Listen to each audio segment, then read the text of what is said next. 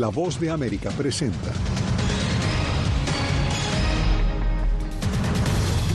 Nuevo tiroteo se registra en Las Vegas. Esta vez impacta a una comunidad universitaria.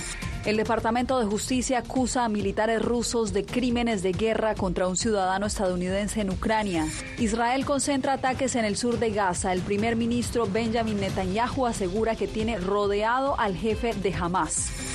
Y ex embajador estadounidense enfrenta 15 cargos por presunto espionaje.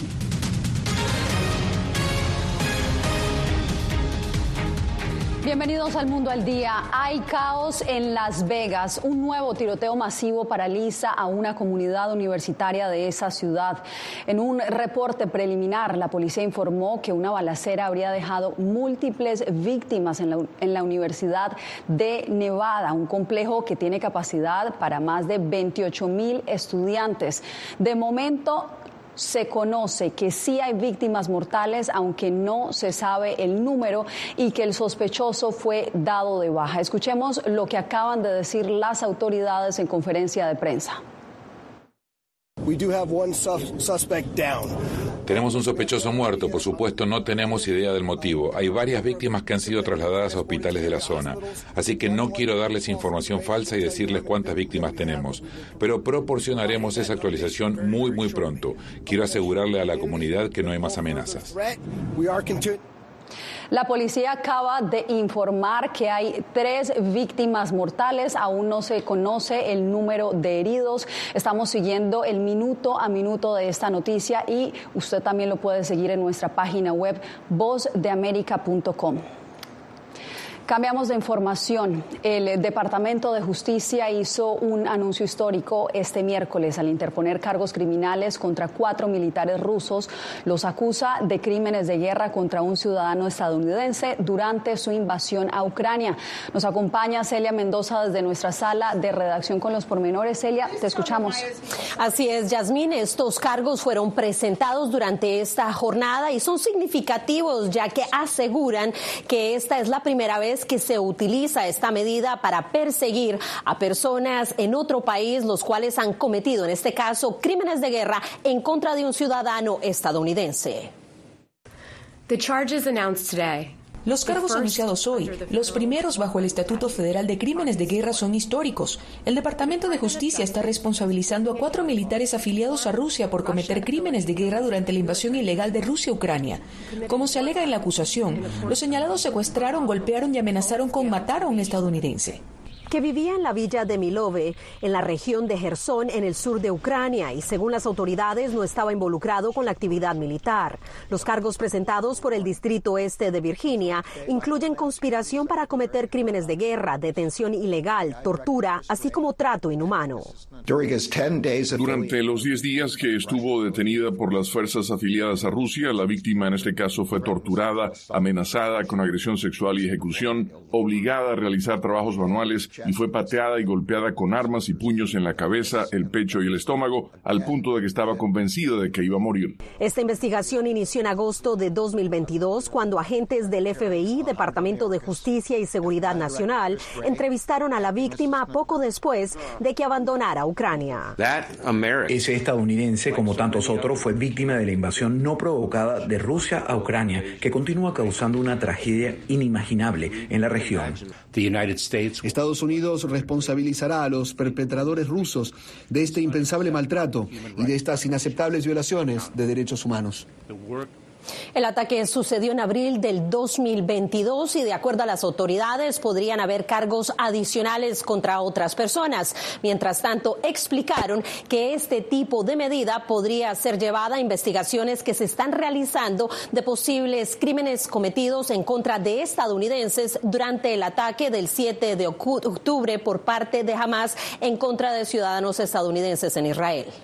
Gracias, Celia. Y el apoyo a Ucrania es tema de discusión también aquí en Estados Unidos. Republicanos en el Congreso mantienen condicionada la aprobación de un multimillonario paquete de fondos adicionales solicitado por la Casa Blanca, no solo para Ucrania, también para Israel. Ellos piden cambios drásticos en la política migratoria. Jorge Agobiano nos pone en contexto.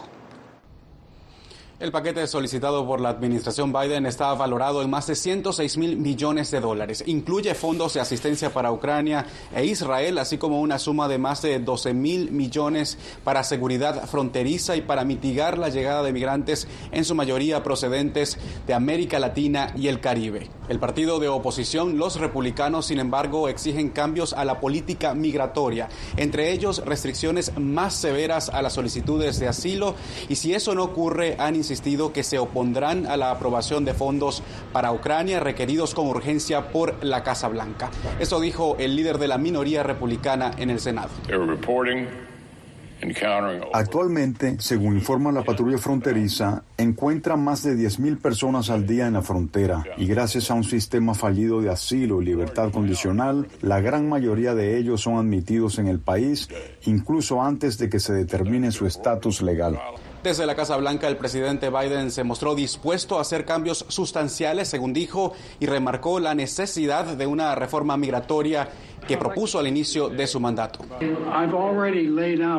Ya he expuesto en nuestras negociaciones que estamos dispuestos a hacer mucho más. En particular, comenzamos equipando la capacidad fronteriza que necesitamos, desde jueces hasta más seguridad fronteriza, además de hacer algunos cambios sustanciales. El mandatario insistió en la urgencia de aprobar fondos para Ucrania, argumentando que antes de fin de este año, Estados Unidos se quedará sin dinero para continuar el apoyo militar que ofrece a su aliado ante la agresión rusa. Esto dijo.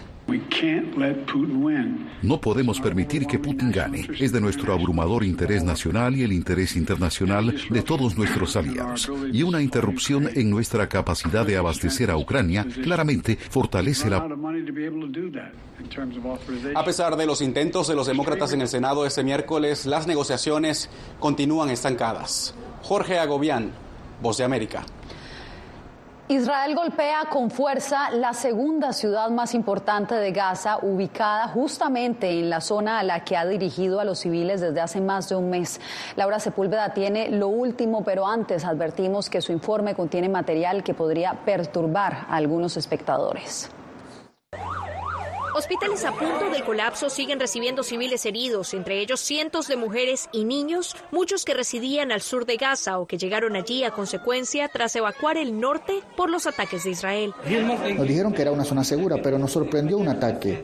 Allí estaban más de 50 niños. Gracias a Dios, todos resultaron heridos y no hubo mártires. Ahora, según Israel, líderes de Hamas se concentran en Can Yunis, la ciudad más grande del sur y segunda más importante de la franja. Según Netanyahu, la única estrategia efectiva es aplicar una fuerza aplastante contra Hamas y eliminarlo. Y asegura que el ejército está muy cerca de su líder, Yahya Sinwar.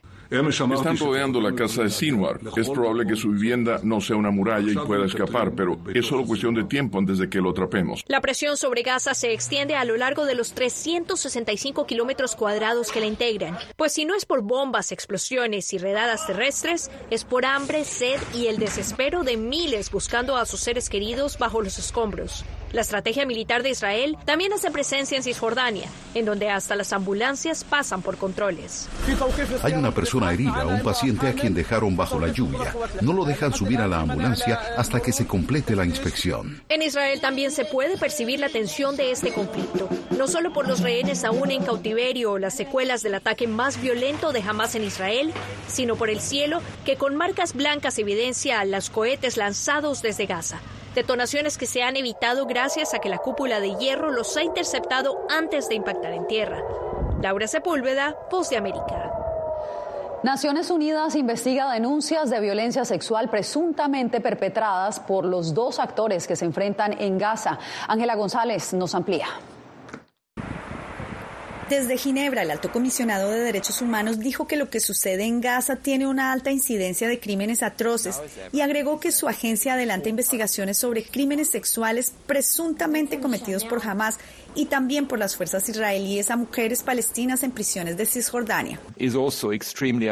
Es extremadamente alarmante y desproporcionado el uso de la violencia por parte de las fuerzas israelíes que ha resultado en asesinatos ilegítimos y en actos que llevan al desplazamiento forzado de comunidades palestinas, a un aumento récord en arrestos y muertes bajo custodia, aparte de acusaciones de malos tratos a palestinas detenidas, incluida violencia sexual. El alto comisionado pidió a las autoridades israelíes que tomen medidas para poner ponerle fin a la impunidad. Pero la labor de esta agencia y otras de la ONU se ha visto ensombrecida ante la negación o expiración de visas de su personal en Israel y la falta de cooperación con las investigaciones, según reportó Turk. Mientras que en Nueva York y por primera vez en su secretariado desde 2017, Antonio Guterres usó uno de sus poderes especiales e invocó el artículo 99 de la Constitución de las Naciones Unidas para pedirle a través de una carta al Consejo de Seguridad que declare en Gaza el cese al fuego por motivos humanitarios.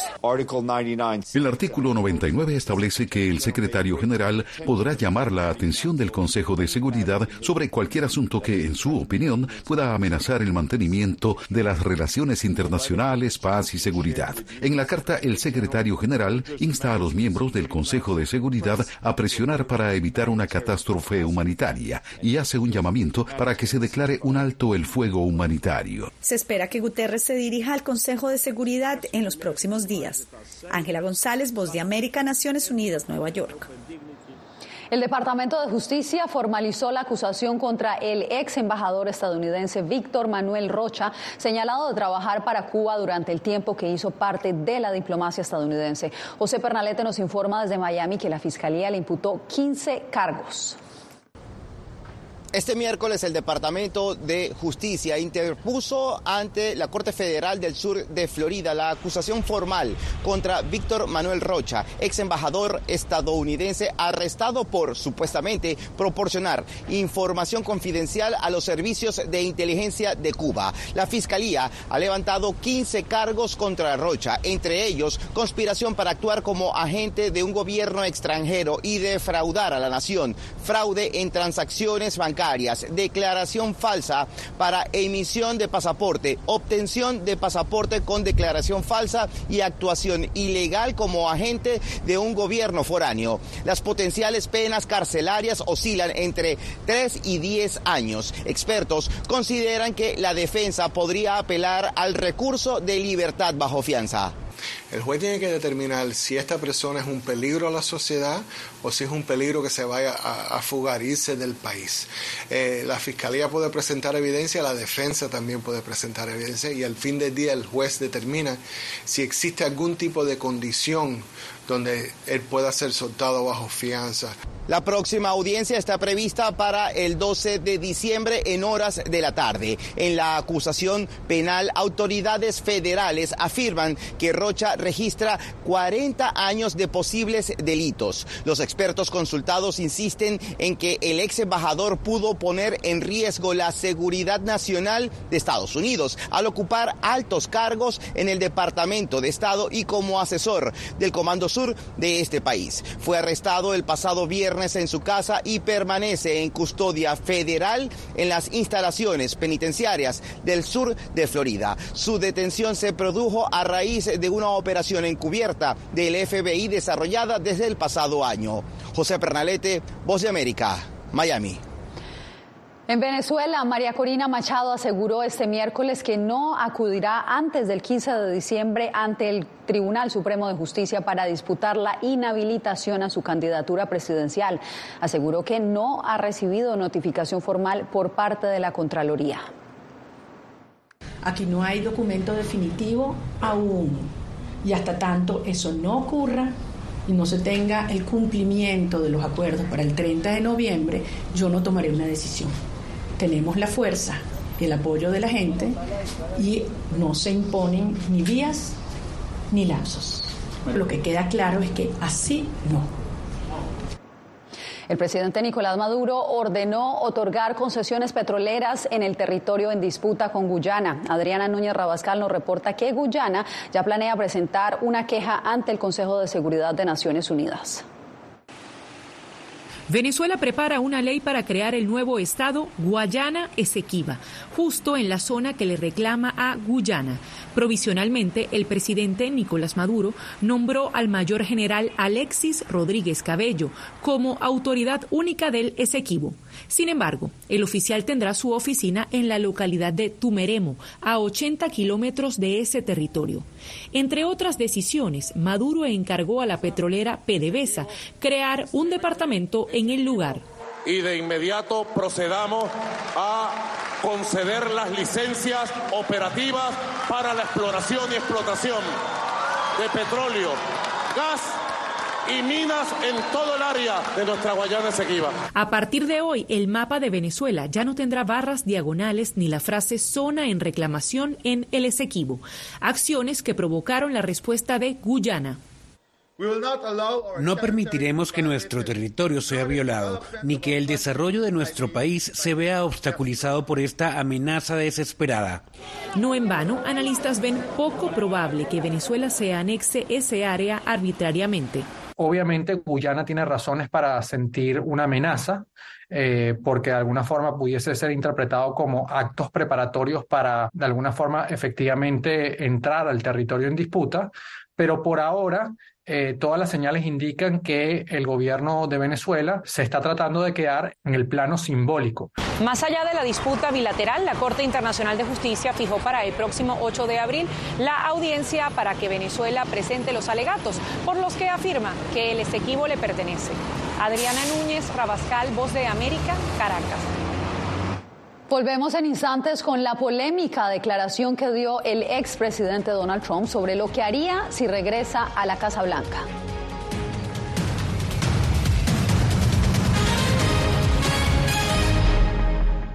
Soy Gonzalo Barca, presentador de La Voz de América. Cada semana, desde nuestro programa Foro, programa de análisis y debate, vamos más allá de la noticia, con los temas de interés que ocurren en Estados Unidos e impactan en toda la región. Desde La Voz de América, tengo el privilegio de moderar debates y confrontar ideas diferentes. Así nuestra audiencia se puede formar su libre opinión y tomar sus decisiones bien informadas, porque en La Voz de América, la prensa libre importa.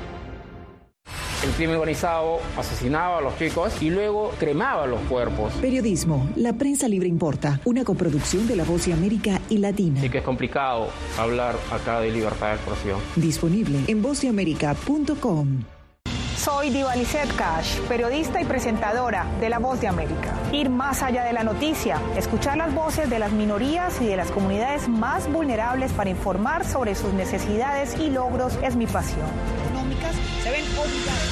Desde Washington, visibilizar la diversidad étnica de Estados Unidos y de la comunidad hispana es parte de una pasión que compartimos en La Voz de América, donde la prensa libre importa. que empiecen a callar a periodistas, que empiecen a callar medios. Periodismo, la prensa libre importa. Una producción especial de La Voz de América. Porque al final lo que está en juego no solo medios de comunicación, sino la democracia de un país. Disponible en vozdeamerica.com.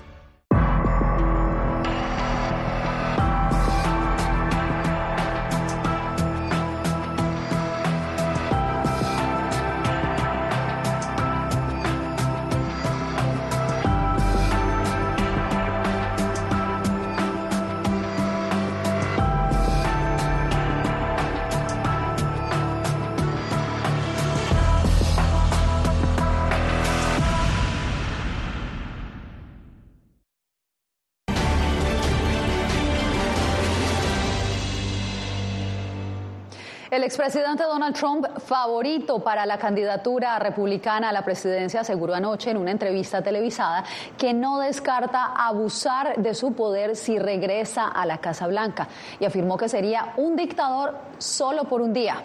Entre tanto, el mandatario Joe Biden señaló que busca la reelección porque quiere impedir un triunfo de Trump.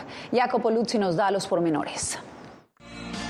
El expresidente Donald Trump, candidato republicano favorito para las primarias presidenciales, se negó a descartar que abusaría de su poder o tomaría represalias contra sus oponentes políticos si fuera elegido el próximo año. En un evento televisado del canal Fox News, este martes Trump aseguró que no sería un dictador, con una excepción. Dije, no, no, no, no, no. Aparte del primer día estaremos cerrando la frontera y estaremos perforando, perforando, perforando.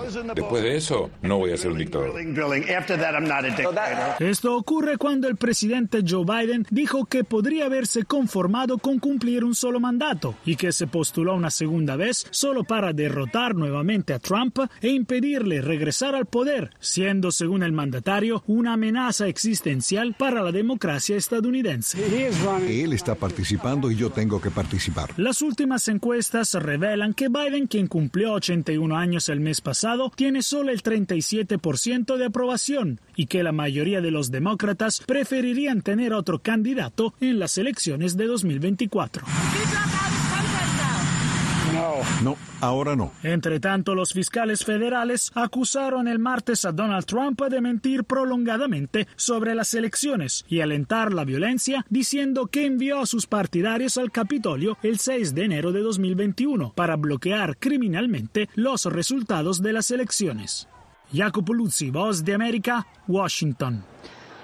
Cuatro precandidatos republicanos que buscan convertirse en presidente de Estados Unidos se enfrentarán esta noche en un cuarto debate. Paula Díaz nos trae el reporte el exgobernador Chris Christie, el gobernador Ron DeSantis, la exembajadora Nikki Haley y el empresario Vivek Ramaswamy se verán las caras este miércoles en el cuarto debate presidencial que se llevará a cabo en la Universidad de Alabama en Tuscaloosa. Los participantes debatirán sobre economía, inmigración y política exterior. Fundamentalmente el tema que tiene que ver con la economía, el tema que tiene que ver eh, seguramente la no presencia del expresidente Trump. Se hablará también del tema de la crisis en la frontera. Se hablará también de las relaciones internacionales. Seguramente el tema de la guerra entre Israel y Hamas ocupará un puesto fundamental. Solamente cuatro candidatos cumplieron los requisitos para participar. Deben lograr al menos un 6% de aceptación en al menos dos encuestas nacionales o en una encuesta nacional y dos de las encuestas en cuatro estados que tienen votación anticipada en las primarias del Partido Republicano, como son Iowa, New Hampshire, Nevada y Carolina del Sur. Además de las encuestas, deben tener un mínimo de 80 mil donantes únicos. El Comité Nacional Demócrata seguirá de cerca este debate y afirma que no ha podido realizarse en un mejor estado para mostrar las políticas conservadoras extremas, como lo es Alabama. La agenda extrema del el trompismo ha sido aplicada en este estado, prohibición total del aborto. Hoy es más fácil tener un arma y portar un arma para criminales en un estado como Alabama.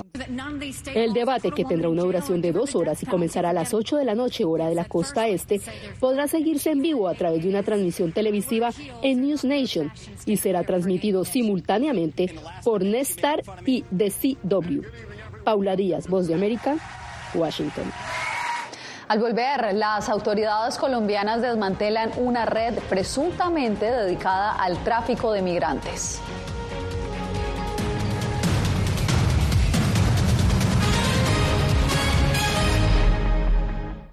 Hola, soy Natalisa Salas conductora de La Voz de América. Desde pequeña desarrollé un gran deseo por darle voz a aquellos que son invisibles por una u otra razón. Ya ha sido reforzada. Me enorgullece ser parte de La Voz de América, un equipo en el que la ética y la búsqueda de la verdad siempre son el norte.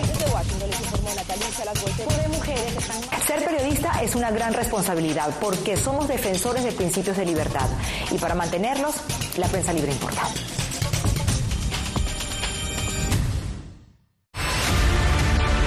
No concibo una democracia sin, sin periodistas. El libreto manda a un conflicto constante con la prensa independiente, con los medios de comunicación. Periodismo, la prensa libre importa, una coproducción de La Voz de América con nuestras afiliadas en la región. Se ejerció esta profesión con mucho eh, miedo. ¿Cuántos periodistas van muertos ya? Por decir la verdad. Disponible en vozdeamerica.com. Soy Fabiola Chambi, corresponsal de La Voz de América en Bolivia. Retratar la complejidad de mi país para una audiencia internacional le ha dado una nueva perspectiva a mi labor como periodista. Desde esa mirada descubro en el día a día que el trabajo que realizo en La Voz de América me ha permitido dar vida a los valores del periodismo profesional. Aquel que les informa a ustedes, nuestras audiencias, con balance, precisión y profundidad. Porque en La Voz de América, la prensa libre importa.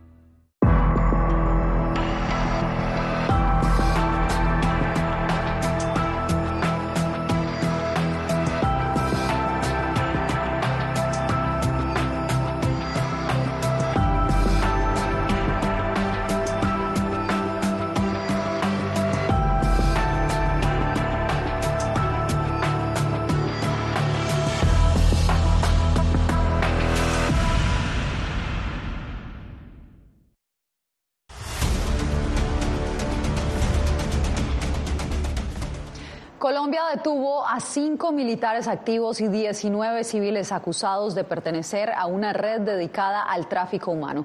Jair Díaz nos trae el reporte desde Bogotá. Por más rápido, por San Andrés, más rápido, son 12 días.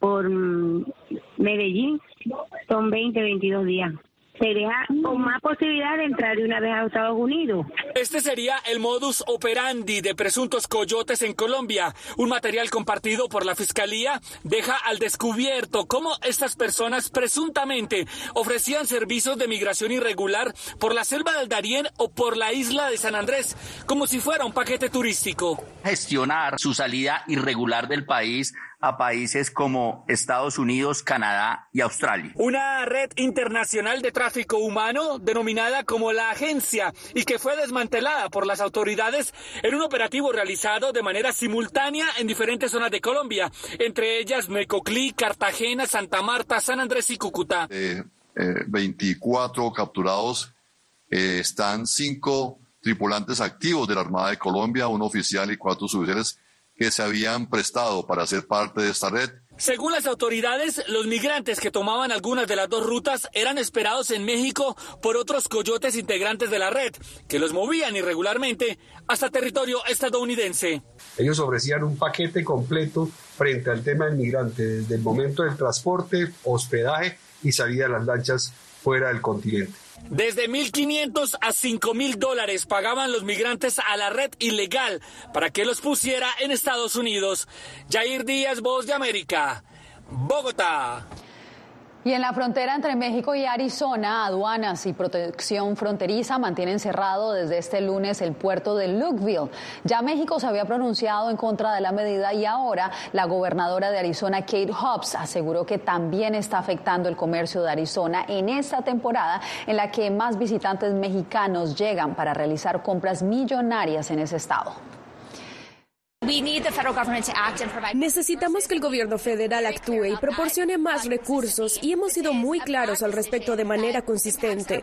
Esta es una mala decisión que afecta a nuestra seguridad fronteriza, daña nuestra economía porque está frenando el comercio y el turismo. Usted no se mueva, volvemos con más aquí en el Mundo del Día en instantes. Soy Belén Mora, periodista de La Voz de América. Como reportera y presentadora tengo la responsabilidad de acercarles las historias que se generan en Washington y que impactan tu entorno cercano. Desde perspectivas diversas en un ambiente informativo en constante evolución que pone a prueba y nos hace poner en la balanza nuestros valores profesionales, te presentamos información veraz, porque en La Voz de América la prensa libre importa. Tiempos de cambios, cuando el mundo parece incierto y lo que escuchamos no refleja lo que vemos, buscamos la verdad. Cuando nos cuentan solo una parte de la historia, perdemos la confianza. En momentos de crisis, nuestros sueños, esperanzas y deseos de un mejor mañana dependen de una prensa libre. En La Voz de América te traemos las historias que la gente se arriesga a ver. Conectamos el mundo y lo unimos con la verdad.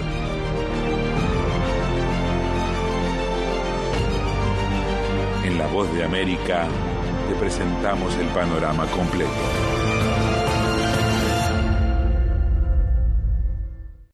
Soy Jacopo Luzzi, reportero de La Voz de América aquí en Washington, D.C. Ya sea informando desde el Capitolio, cubriendo el impacto del cambio climático, el impactante tema migratorio, o subir en un avión y cruzar medio mundo para estar en el lugar de la noticia con la información precisa y veraz, este es mi compromiso como periodista. Un compromiso de vida profesional que comparto con ustedes, porque en La Voz de América la prensa libre importa.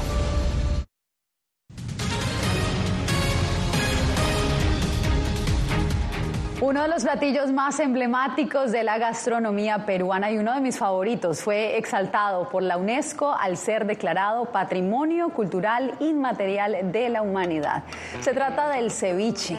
Con esta declaración el comité busca salvaguardar las prácticas y significados asociados a la preparación y consumo de este delicioso platillo y también promover los conocimientos culturales de la cocina tradicional peruana. Con las delicias de país andino. Nos despedimos por hoy. Les informó Yasmín López.